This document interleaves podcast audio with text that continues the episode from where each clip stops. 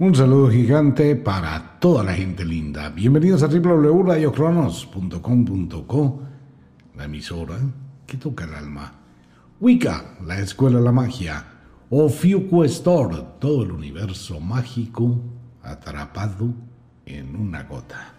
Bueno, un saludo para todo el mundo y quienes llegan recién a la sintonía. Tema que vale la pena tocar esta semana. Bueno, esta semana va a ser una semana de de hablar del tema, sus famosas creencias en Dios y toda esta cantidad de eventos. Venga, estamos en una época del mundo donde debe existir la capacidad de análisis, de investigación y mirar objetivamente muchísimas cosas.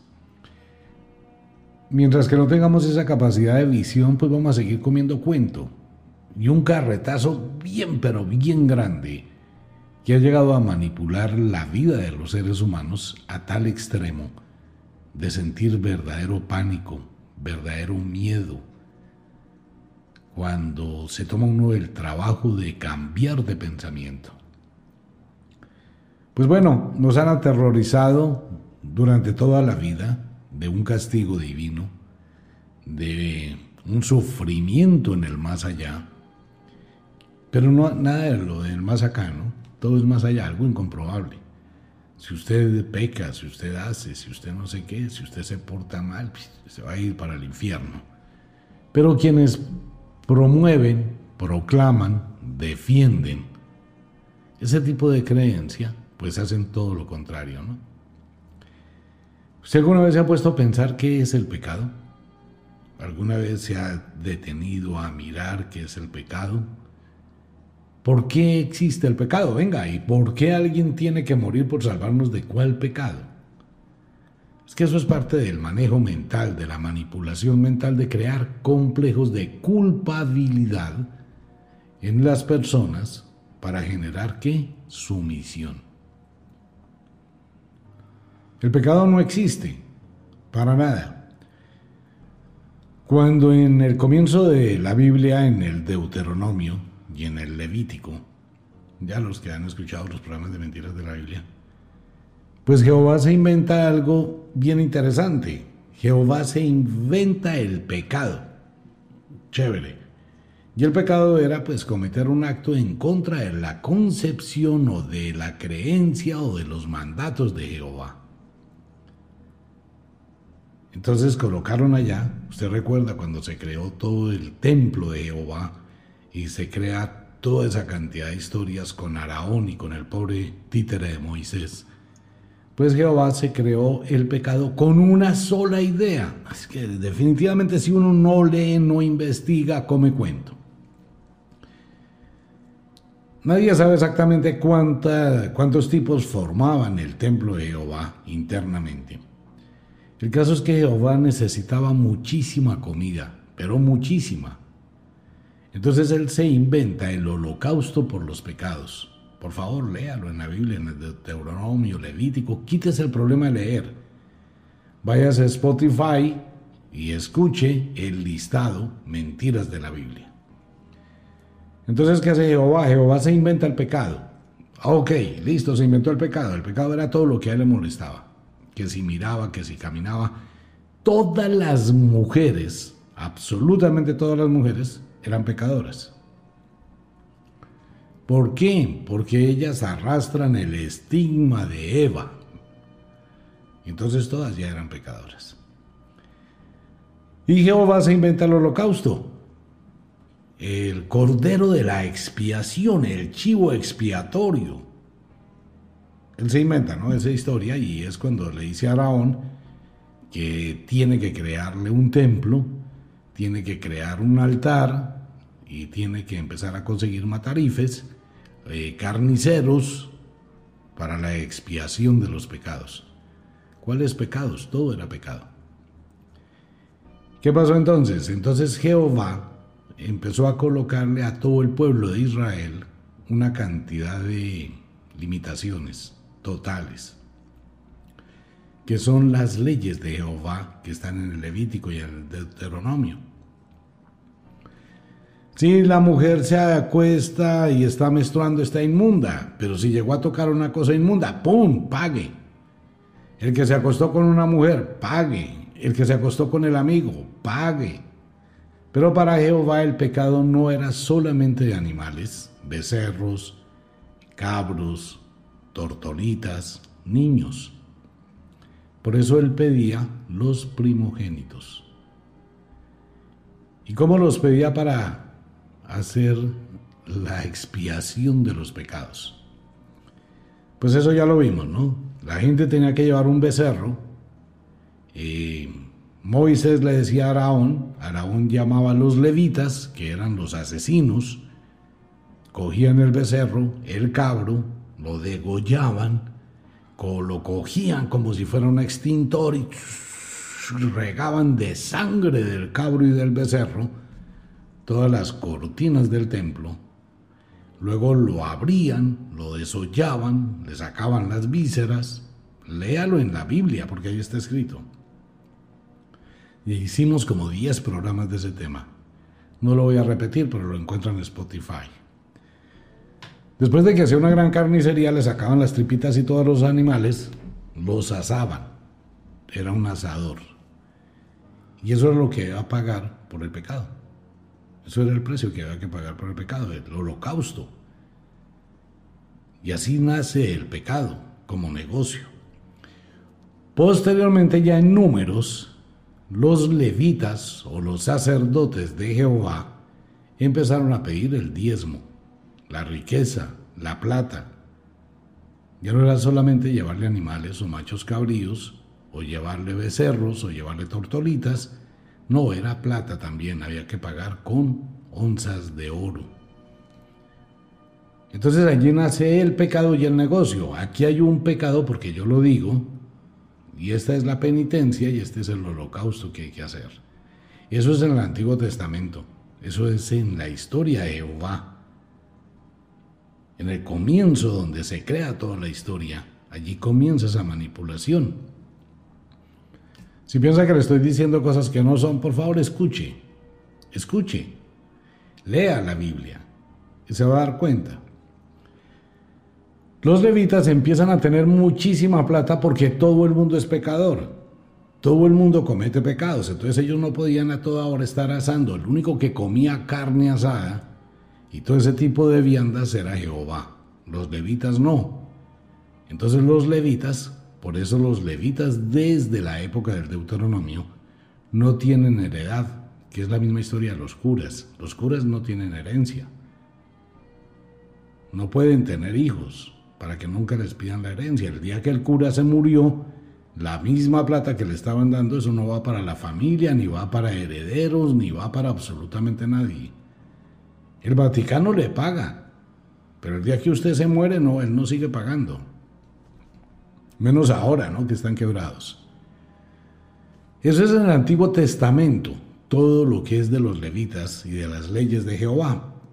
Dentro de esas leyes de Jehová, hay una ley muy especial cuando Jehová llama a Moisés y le dice, dile a tu hermano Araón que ninguno de tu prosapia que tenga pie torcido, nube en el ojo, encorvado, que tenga el testículo magullado o el miembro amputado, podrá servirle panes a su Dios, o podrá entrar al templo y al santuario.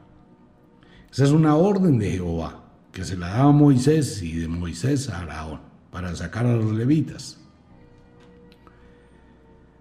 Entonces sucede que estos sacerdotes tenían que ser hermosos físicamente, no importaba si era un evolucionado espiritual o tenía no sé qué, no, lo que le importaba a Jehová es que fueran bonitos, que no tuviesen defectos, que no tuviesen nada y que le sirvieran para todo lo que él quería. Si se da cuenta más o menos la idea, entonces va a colocar solo hombres, pero nunca aceptó mujeres. Jehová odia a las mujeres. Total, Dios odia a las mujeres, pero de una forma eh, violentísima.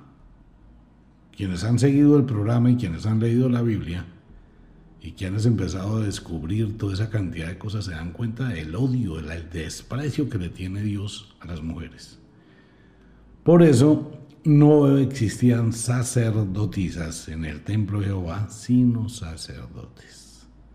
Y bueno, ya existía una cantidad de rituales todos medio locos, el uno tenía que bañarle al otro y tocarlo y manosearlo, y bueno, se manoseaban mucho entre ellos. Entonces nacen los sacerdotes, los levitas, sacerdotes de Jehová.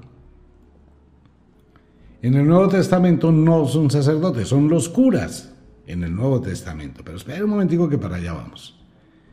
Entonces el diezmo, el diezmo es un pago auténtico y exclusivo que se le entregaba a Jehová, no a la iglesia era Jehová a los levitas. Jehová toda hora, todo esto tiene que ver solamente con el pueblo de Israel. Y Jehová toda hora es que iba a hacer todo eso para liberar al pueblo y liberar al pueblo y liberar al pueblo y nunca lo liberó. Jamás. Todo eso es una historia de eso. Entonces Jehová se dedicó a enseñarle a los levitas y los levitas empezaron a, a cobrar dinero al principio. Después montaron el ejército que eran los ejércitos como el de David, el de Josué, eh, todos estos ejércitos del Antiguo Testamento, y empezó a crear unas matanzas violentísimas, pero unas matanzas, eh, la cosa más degenerada. Y estas matanzas iban acompañadas con qué? Con el atraco, el robo, el asalto. Por eso Jehová dice, yo soy Jehová el Dios de los ejércitos, porque mía es la plata, mío es el oro. Soy un Dios celoso y terrible. Con ese versículo, pues se justificaba todos los robos que hacían para traerle plata a Jehová y la riqueza para Jehová. Pues todo eso fue pasando ya en el Medio Oriente, donde se empezó a imponer ese credo. Cuando posteriormente el emperador Constantino ve toda la historia de la cantidad de dinero tan violento que estaban recibiendo los representantes de Jehová, pues se crea la historia de Jesús, el Nuevo Testamento. Entonces en ese Nuevo Testamento debía que existir elementos muy similares. Ok, entonces el primer elemento similar, ¿quiénes fueron? Los curas evangélicos, quienes iban a dedicarse a evangelizar, a transmitir la palabra, no sé qué más cuentos, igual que los levitas. Exactamente igual. Son dos cosas diferentes, pero similares. Entonces Constantino cogen y empiezan a estudiar la Biblia, el Antiguo Testamento, y empiezan a decir, bueno, hay que crear los templos, hay que crear iglesias, hay que crear eh, el diezmo, entonces empiezan a decir, bueno, pero ¿cómo vamos a crear el diezmo? Tercer concilio. Más bueno. Entonces sucede que la iglesia en su gran sabiduría, pero una sabiduría de esas espectaculares, llegaron y dijeron, bueno, pues hay que hacer una cosa, hay que crearle el pecado a la gente. Ya se crea la cristiandad, el famoso cuento de Jesús, el Cristo y toda esa bobada. Hay que crearle a la gente el pecado. En Jehová, en el Antiguo Testamento, es el holocausto, ¿cierto? Ok, aquí es el pecado. Pero ¿cuáles pecados? Entonces ocurre que los monjes o los curas que empezaron a entrar a los seminarios empezaron a crear eh, unos escritores antiguos como Cipriano de Cartago y Alcuino de York, empezaron a crear, a, crearse en los concilios dirigidos por Constantino, los diferentes papas, la forma para manipular a la gente, para que la gente tuviese que pagar. Pero para que pudiera pagar tenía que confesarse. Entonces se inventaron entonces se inventaron la confesión de unos pecados. Pecados que no aparecen en la Biblia, ¿no? Nada tiene que ver eso con el caldo con los huevos. Nunca en la Biblia no aparece un solo pecado, excepto las tablas de Moisés y su famoso cuéntico Los pecados de Jehová, con el holocausto. Pero la iglesia en el Nuevo Testamento empieza a crear la forma de tener pecados. ¿Y estos pecados para quiénes eran? Originalmente estos pecados eran para los seminaristas o los evangélicos que se iban a dedicar al servicio de la iglesia. Entonces eran jóvenes, perfectos, hermosos, sin defectos, sin tacha, que se prestaran para absolutamente todo, cuando digo todo es todo, y empezaron ellos a crear o a tener seminaristas. Para poderlos gobernar empezaron y colocaron al principio eran ocho pecados, luego quedaron solo siete. Entonces dijeron, bueno, los pecados capitales cuáles son? La soberbia, nadie puede ser soberbio, todos deben ser humildes, agachar la cabeza, no deben pensar, no deben actuar, nada, nada de soberbia. Nada de estudio, nada de investigación, nada de altanería, nada de reclamar. Usted tiene que aguantarse. Punto. Segundo pecado capital, la ira. Obvio, eso hay que controlarlo, porque la gente cuando descubra la verdad se va a alterar muchísimo. Entonces hay que ponerle un freno, la ira.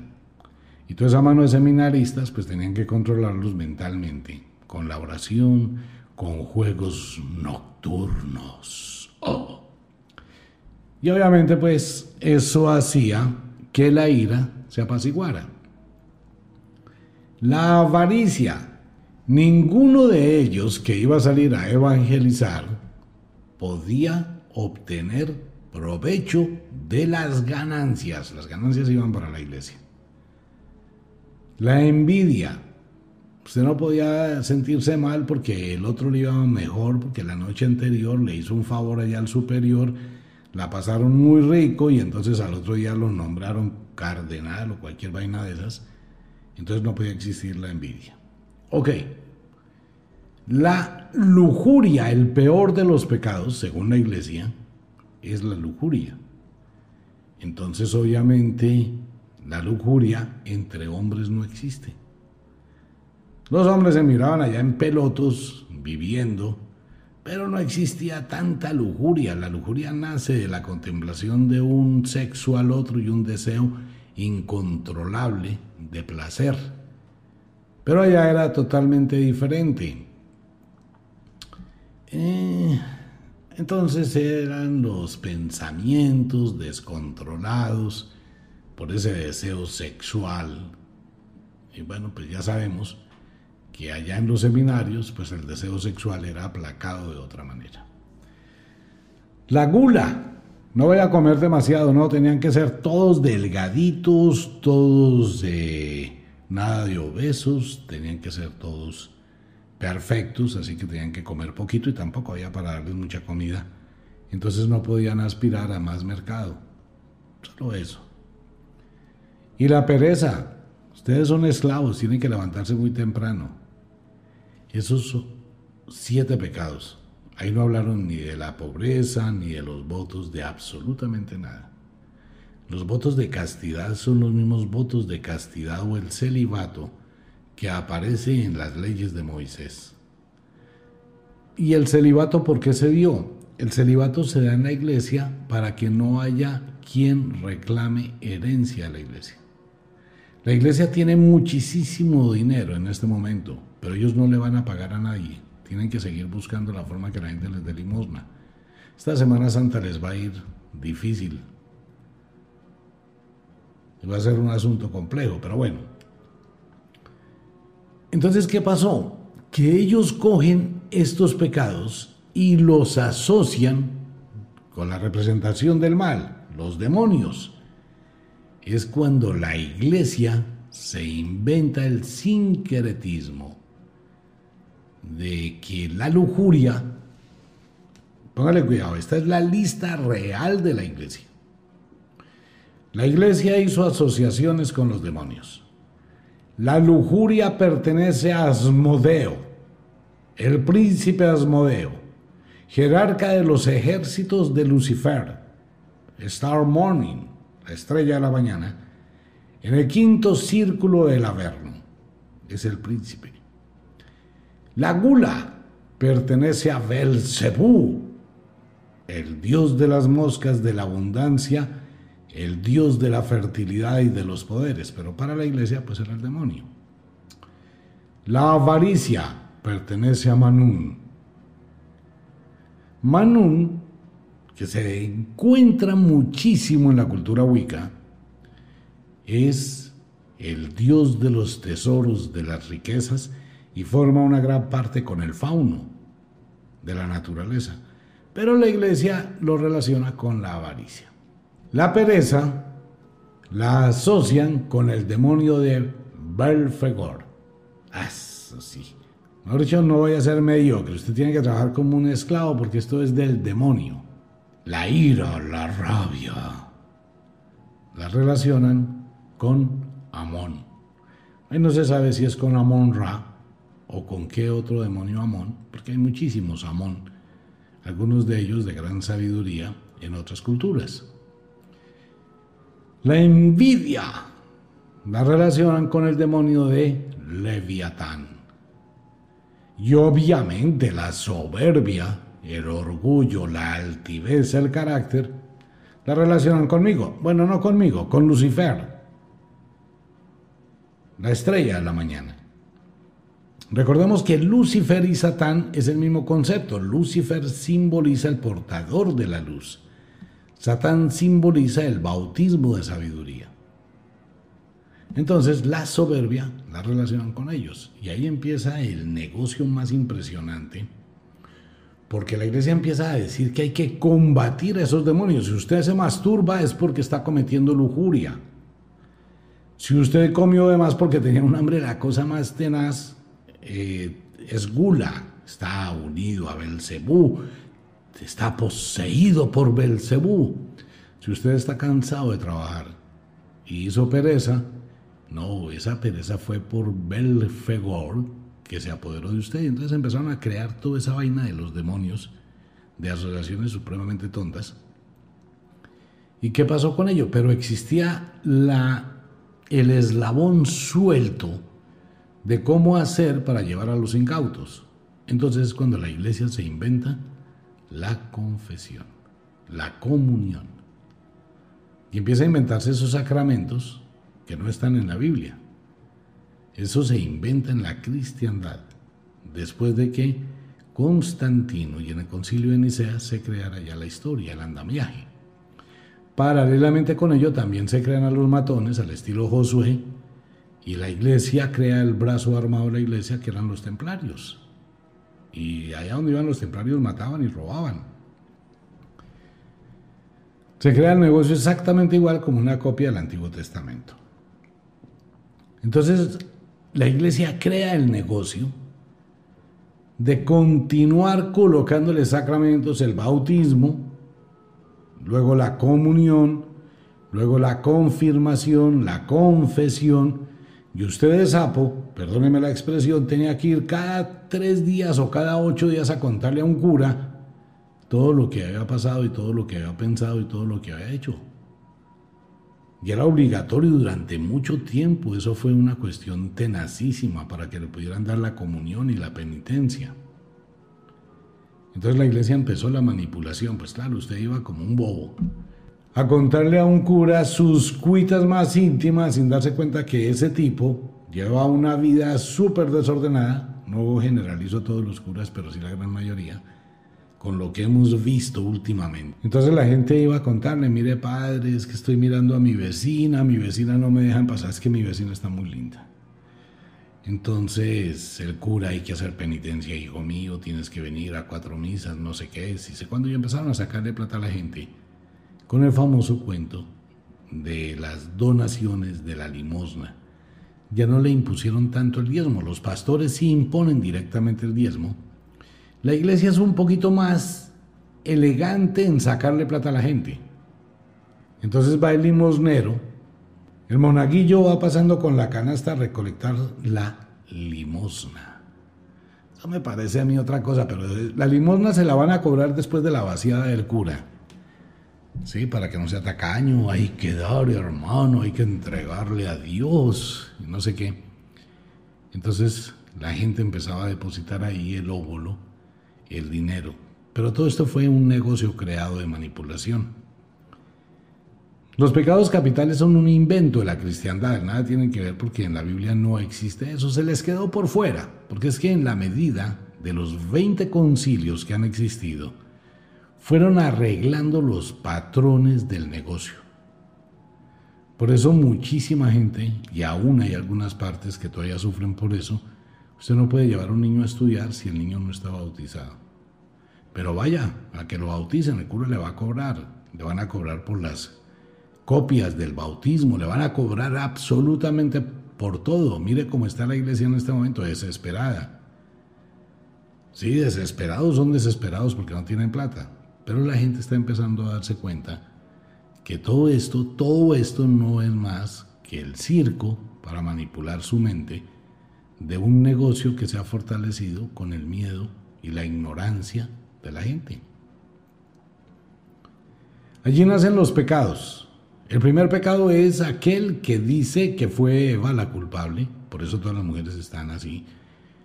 Después es el pecado del holocausto de Jehová, un asadero completo, de donde nace el Cordero de Dios que quita el pecado del mundo. Es un pinche cordero al cual asesinan de la forma más dramática, lo degollan, lo, eh, lo destripan y riegan la sangre por todas partes. Entonces en el Nuevo Testamento dicen que Jesús, el invento de Jesús, el invento del Cristo, es el Cordero de Dios que quita el pecado del mundo. ¿Cuál pecado? ¿Cuál de qué pecado habla?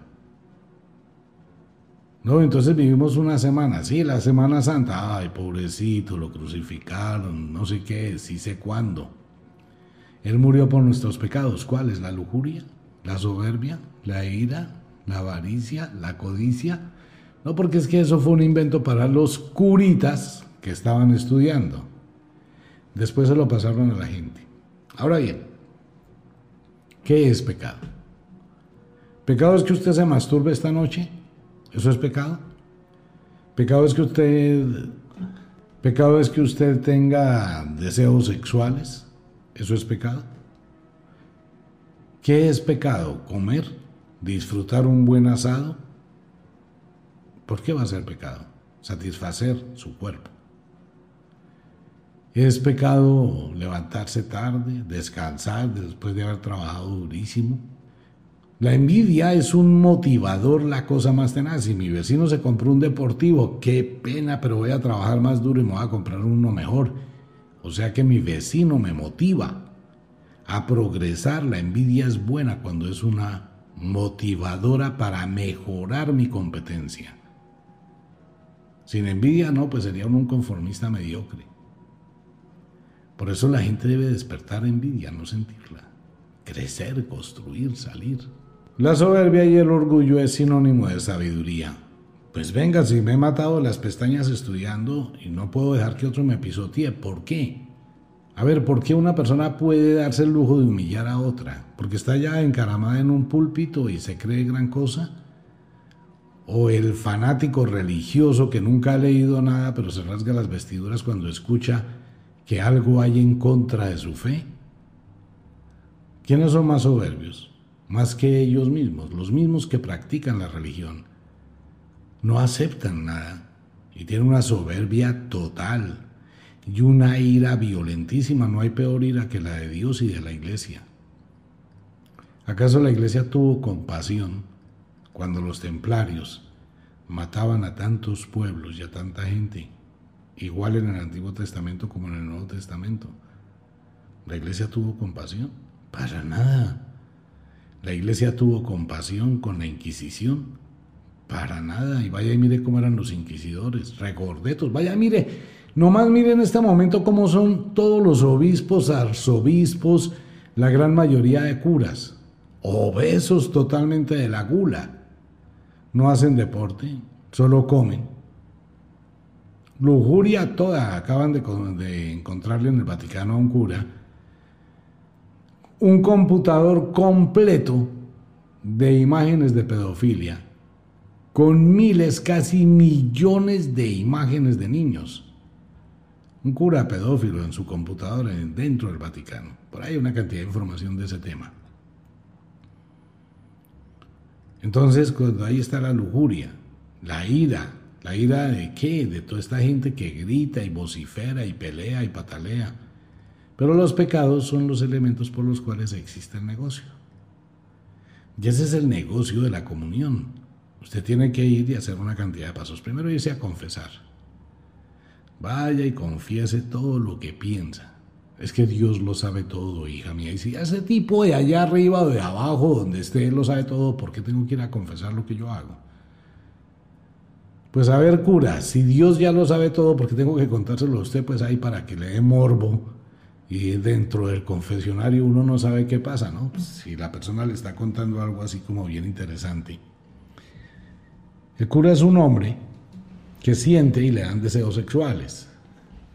Y se le está contando que tiene mucha plata, pues el cura se va a sentir tentado por la avaricia a ver si le llega a platicar a la iglesia. Entonces el cura cuénteme sus pecados, pero ¿por qué le va a contar pecados? ¿Acaso no que Dios lo sabe todo? Pero uno cae de bobo y de tonto Mire, le voy a poner un ejemplo. Hagamos una especie de trabajo mental. ¿Usted se ha confesado?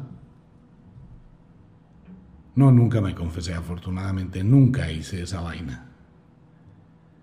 Pero, ¿usted se ha confesado?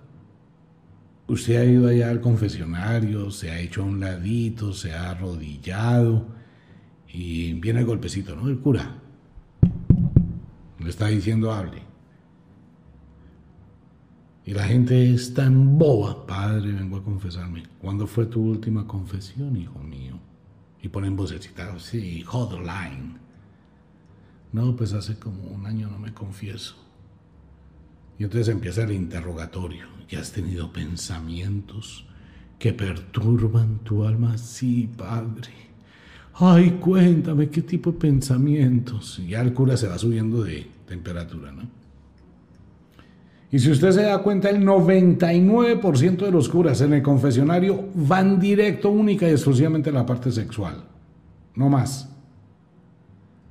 Los pensamientos pecaminosos. No entiendo cómo la gente puede mandar a una, a una niña o a un niño de 10 años, de 11 años, de 12 años, porque se supone que la confesión es secreto, esto queda entre tú y yo, hijo mío a que un cura le haga preguntas que usted ni se imagina. Terrible, ¿no? Entonces todo eso nace con la confesión y empieza la manipulación mental. Imagínense la gente en un pueblo. No en una gran ciudad, pues en una gran ciudad hay una cantidad de iglesias, pero igual el párroco de una iglesia ahí de un barrio empieza a conocer a todos los feligreses. Ah, doña fulanita de tal se lo está gozando con el señor fulano de tal y con el hijo de doña no sé quién. Uy, el vecino tal anda rumbeándose la niña de no sé dónde. Ah, es que la señora tiene problemas con el marido, porque el hijo que tiene no es del marido, pobrecita. El cura sabe absolutamente todo lo que la gente, eso es igual, mire. Esta es la misma vaina, igualitico que el Facebook de hoy en día. La gente ha entregado toda su información. Hay muchos conspiradores, ah, lo van a manipular, la inteligencia artificial, el gran hermano, están violando su intimidad, van a mirar lo que usted hace, lo que dejó de hacer, van a tener toda su información, lo van a espiar. Deje la bobada, hombre, deje esa parte porque la gente amable, voluntariamente y sin que nadie le impusiera, entregó toda la información. Todo. Todo está en Facebook. Todo, absolutamente. Hoy amanecí con dolor de estómago, tengo diarrea. Ah, bueno, ya sabemos que tiene diarrea. Estoy soltero. Uy, terminó la relación. Estoy con pareja. Uy, comenzó una relación. Estoy trabajando no sé dónde y pasan fotografías, estuve en tal playa, estuve en no sé dónde, toda su información está en Facebook. Pues en la otro momento la confesión con el cura era parecido a eso. Entonces el cura ya conoce todo lo del barrio. Yo conozco todos los secretos del barrio. Como el conocimiento da poder, entonces llega el día de la misa. Entonces tengo que mirar cuál de todos los incautos que se fueron a confesar tiene más plática. Hermanos, cuando usted tenga duda de su paternidad, y entonces la señora que sabe que su hijo no es del marido, mira al cura como diciéndole, no sea sapo, cállese. Y entonces el cura ya sabe que con esa mirada es que le van a hacer una muy buena limosna. Tenga fe en Dios, hermano, que Él te mostrará el camino. Eso es muy chévere. Entonces voy a buscar las palabras adecuadas para hablar de lo que me han contado. Es la manipulación de los pecados. La manipulación del conocimiento. Entonces le hago la pregunta a usted, si Dios lo sabe todo, ¿usted para qué diablos tiene que ir a contarle a un cura? Le pregunto. Ahora, ¿cómo hace una persona que nunca ha tenido una vida porque un cura no tiene una vida, un cura es un sirviente. Un cura no sabe qué es vivir en una familia, un cura no sabe qué es tener hambre, un cura no sabe qué es pagar arriendo, un cura no sabe qué es llevar los hijos al médico a las 2 de la mañana, un cura no sabe qué es llegar cansado de trabajar, buscando un poco de reposo, un cura no tiene idea de la vida. ¿Cómo hace ese tipo para decir que lo que usted está haciendo o está viviendo es pecado? porque usted se lo dijo. Amigo mío, el pecado y la equivocación, o el error o la falta, solo nace cuando uno la cuenta. De lo contrario, no. ¿Cómo me va a juzgar alguien que no sabe que yo hice algo? Ah, porque uno de tonto, en una sinceridad absurda y equivocada, se le ocurre la idea de contar. No, es que tengo algo que contarte. En serio, sí, pero sé que esto va a ser para un problema y todo esto se va a acabar. Y viene el drama. Pero es que no me puedo aguantar esto que tengo adentro, te falté. No, pues para ya, si ya lo hizo, ¿para qué lo cuenta? Bueno, ¿qué va a pasar cuando se enteren? Pues esperemos que se enteren. Si no se enteran, pues no pasó nada. Y si se enteran, bueno, pues va a pasar lo mismo que hubiera pasado si usted se ponía a contarlo. Pero es que eso es mentir. Eso no es mentir, es no contar la verdad. Eso no es mentira. A ver, todo el mundo vive experiencias en su vida, tiene una cantidad de situaciones en su vida que no tienen que estar pregonando. Que usted fue y salió con un amigo y se rumbió con el amigo y la pasó riquísimo y usted es una mujer casada y tuvo sexo extraconyugal. Ajá. Ok, gracias a ese sexo extraconyugal usted se dio cuenta que ama a su marido. Y se le acabó la bobada. Y que no tenía por qué hacerlo. Ok, aprendió esa lección, es una equivocación. Si usted va a decirle a su marido, venga, lo cachonie, su marido no lo va a aceptar y se le acabó una historia. Pero si usted sabe capitular el evento que vivió y ese evento le muestra que usted ama a su marido, va a ser una mejor mujer. Ahora, si le fue muy bien con el otro, sintió lo que nunca había sentido, o vio que su relación pareja le sirve para un carajo, pues también le funcionó, porque simplemente toma otro tipo de decisiones. La gente es libre, por favor, mire, dejemos ese concepto de la esclavitud. Usted hace lo que le nace hacer. Quiere hacerlo, hágalo. Pero asuma las responsabilidades de sus actos. Y no tiene por qué estar en el Facebook contándole a todo el mundo qué hizo o qué dejó de hacer. Para nada. Mire lo que le pasa a la gente tonta. A la gente que le gusta pregonar lo que hace, ¿no? Y cuando hacen unos osos de esos bien tenaces, ahí sí no hayan cómo esconderse. Qué vergüenza invitar a la gente que lo vean a uno a hacer el oso. No, uno tiene que ser discretico, tiene que manejar las cosas como con cierta sabiduría. El pecado no existe. Usted no le falta a nadie, usted no traiciona a nadie, usted no engaña a nadie. Usted se engaña a sí mismo, se traiciona a sí mismo, se miente a sí mismo. No es a los demás a los que usted le hace. Y fuera de eso, la iglesia, dependiendo de la limosna o el óvulo, yo soy un asesino. Voy a ir a confesar esta tarde a un cura. Acúsame, padre. ¿Qué hizo? Maté a un cura. ¿Por qué? Porque no me confesó. No, pues hijo, vamos a mirar esto, no sé qué. Bueno, pues yo necesito que me perdone. No te preocupes, hijo mío. Vamos a ver, es que ese es un pecadillo que no tiene mucha gravedad, entonces mm, vamos a rezar tres Ave Marías, dos Padres Nuestros, y bueno, yo te absuelvo, tus pecados han sido perdonados, en serio. Cometí un asesinato cura y usted me perdona. O sea que puedo ir y volver a matar y vengo y sigo y usted me sigue perdonando si le sigo trayendo platica, como pasó en el Vaticano con el mafioso que mató a las dos niñas dentro del Vaticano. ¿En serio? Y allá están las tumbas. Entonces, ¿cuál es la magnitud de la educación del pecado? No existe. Lo que hay detrás del pecado es un negocio. A todos los pecadores que les hacen los absuelven. Por un lado, por el otro lado, ¿por qué tiene que existir la absolución del pecado? Si Cristo, según lo que ellos venden, ya murió por todos los pecados, entonces yo puedo hacer lo que se me dé la gana porque que el tipo ese crucificado dio la vida por mis pecados, yo ya no le debo nada a nadie y puedo pecar todo lo que quiera, ¿no es una contradicción? Porque es que eso forma parte del negocio. Pero como usted no piensa y como uno no piensa, porque le da miedo. Yo no sigue aferrado a ese lavado de cerebro que le impusieron. Es cuando uno empieza a decir una cantidad de cosas y empieza a aceptarlas y empieza a defenderlas a capa y espada. Es que usted está loco. Claro, yo estoy loco. Si no estuviera loco no haría un programa de estos nunca, ni a palo.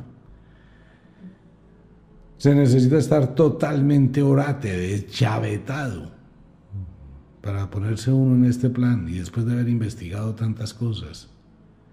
De lo contrario, no.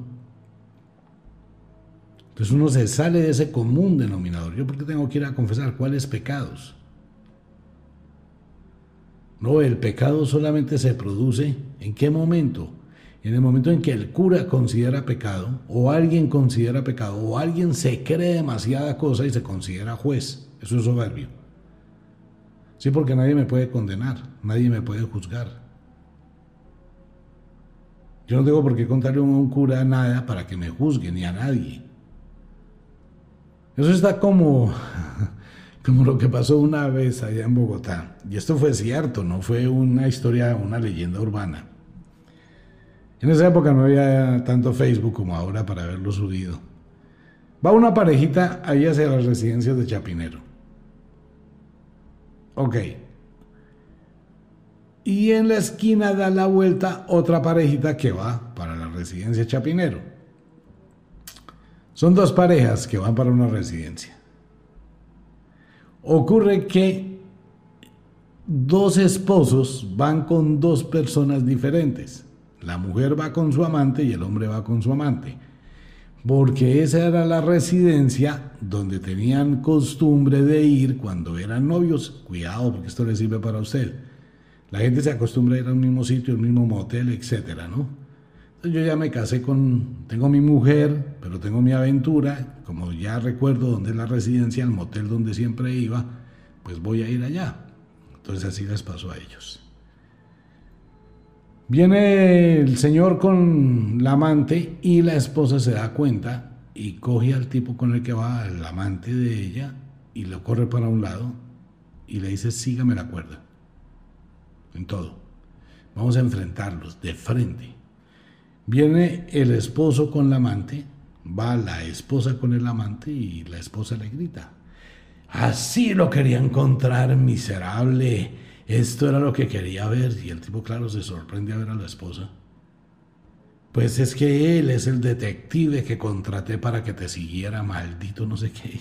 Entonces la esposa pues sacando pecho, ¿no? Por ella, decente ella, llora haciéndole el drama, vaciando al marido que lo encontró con la otra. Pero es que ella también iba para allá. Así pasa con el corazón de los que juzgan. Mi amor, yo te fallé. Ay, mi vida, pues yo creo que vamos a terminar. Pero ella no sabe cuántas fallas tuvo el otro. Es un juego de sinceridades, ¿no? Confesiones y pecados, pero el pecado no existe. El pecado es el elemento que genera una culpabilidad muy grande y peor genera el perdón.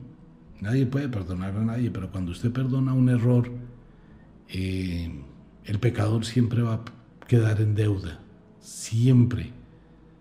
Eso es como el que hace un favor, nunca lo devuelve. Porque a toda hora le van a estar recalcando ese favor. Pero acuérdese que yo hice esto por usted. Hermano, pero yo ya he hecho cinco favores más. Ah, no, eso no se compara. Eso a duras penas es intereses. Siempre va a quedar en deuda. Y el pecador siempre va a quedar en deuda. Una persona que cometió un error en su vida o que tenía un aprendizaje, cometió una equivocación, ya aprendió, pero es juzgado, condenado y perdonado, pues al otro día cómo lo miran, cuál es el trato. Entonces yo le hago lo mismo y la otra persona se va a quejar no porque usted lo hizo, y lo puedo hacer cuantas veces me dé la gana. Y todas las veces va a tener el mismo contenido. ¿Por qué me culpa? Porque usted lo hizo, usted es la culpable, usted primero me cachoneó, yo puedo cachonearla con cuantas viejas quiera. Y eso no le quita lo que usted hizo, ella lo hizo una vez. Yo lo puedo hacer 500 y todavía no estamos a mano. La humillación, el maltrato, todo eso desencadena el perdón. No, pues para qué ponen a abrir la boca. Que si quieren mis palabras decir que sea reservado, sí, claro, usted no tiene por qué contarle a nadie nada. ¿Cómo manejo mi interior? ¿Cómo manejo mi equivocación? ¿Cómo manejo mi complejo de culpa? Hice algo, me arrepiento de haberlo hecho, ¿qué hago? Mañana le digo qué se hace con el arrepentimiento y la penitencia. Hoy hablamos del pecado, pero mañana le digo qué se hace mágicamente con eso. Pero deje de comerle carreta a todo el mundo, deje de estar creyendo la misma vaina de hace dos mil años, despierte un poquito. Analice, no renuncie a su vida. ¿Por qué tiene que renunciar a su vida? ¿Por qué tiene que encerrarse, enclaustrarse, limitarse? Es que llevaba una vida muy desordenada y ahora yo soy muy juicioso. Ajá, y tiene que renunciar a su vida para ser juicioso. Aprenda a manejar su vida, no a renunciar a su vida. ¿Por qué tiene que renunciar a lo que más le gusta? Maneje. Usted es el único responsable y usted tiene que tener la conciencia total de saber si lo que hace le hace daño o no le hace daño. Si le hace daño, no lo haga. Pero usted no puede simplemente renunciar a su vida. No puede renunciar a vivir, a experimentar. La vida tiene muchos altibajos, acertamos en unas cosas, fallamos en otras. Y fallar no es un pecado, es un aprendizaje. Descubrir otras cosas. Aventurarse a vivir. Quitarse ese lastre impuesto por un invento de negocio. La próxima vez que usted se le ocurra confesar algo, piénselo. La próxima vez que usted le digan vaya a la iglesia a confesarse, piense cuál será el corazón del cura que va a escuchar lo que usted le dice. Piense en la cantidad de gente en este momento en el planeta Tierra, personas adultas, porque es que los curas pensaron que los niños se iban a quedar toda la vida niños, pero sucede que los niños violados fueron creciendo porque no los mataron. Y esos niños que fueron violados y que fueron creciendo ahora hablan, juzgan y les sacan a la cara. Es que en tal seminario a mí me violaron. Es que en tal parte, en tal iglesia, tal cura nos violó. Ese es el miedo de la iglesia hoy más grande, de la cantidad de millones que va a tener que pagar. Porque los niños que fueron violados hoy no son niños. Entonces la pregunta es, como los curas que iban al prostíbulo que tenían las monjas, ese prostíbulo infantil en Alemania, 200 niños, por favor, los vendían, los curas iban allá y salían con los, muchachitos. Imagínense ese cura después de ir y violar a un niño como se le diera la gana, estar sentado en el confesionario escuchando las cuitas de una mujer o las cuitas de un hombre, tratando de buscar sosiego en su alma arrepentida. Hágame el favor. ¿En qué cabeza cabe eso? Pues amigo mío, los pecados capitales es un invento de la iglesia para manipular la psiquis humana. Los pecados no existen en la Biblia. El único pecado que existe en la Biblia es que, se inventó Jehová para hacer el holocausto, una carnicería del chivo expiatorio, así se llama la, el aparte el holocausto de la expiación, chivo expiatorio, una carnicería y un asado, la cosa más tenaz. No entiendo cómo personas que critican este programa y que me escriben unas tonterías en Facebook, no me dejo tocar por lo que me escriban. Eso sí se lo digo públicamente. Persona que me ofenda en Facebook, persona que bloqueo. No es que no estoy para polemizar con nadie ni para discutir con nadie. Si a usted le interesa el tema, escuche. Si no le interesa el tema, ¿qué hace aquí? Si está escuchando, investigue, no me crea nada, pero investigue, tómese un tiempito. Si usted quiere hablar de su Dios, pues para eso hay otras páginas. Hable de su Dios allá donde todo el mundo le come cuento y carreta. Entonces, persona que me falta respeto, no me va a poner en discusiones tontas, simplemente lo bloqueo y ya. Ah, que el derecho a la libre expresión, no, qué pena, esa es mi página. Si usted quiere expresar lo que tiene, abra su página. No, en serio, porque es que hay personas que son muy subidas de tono.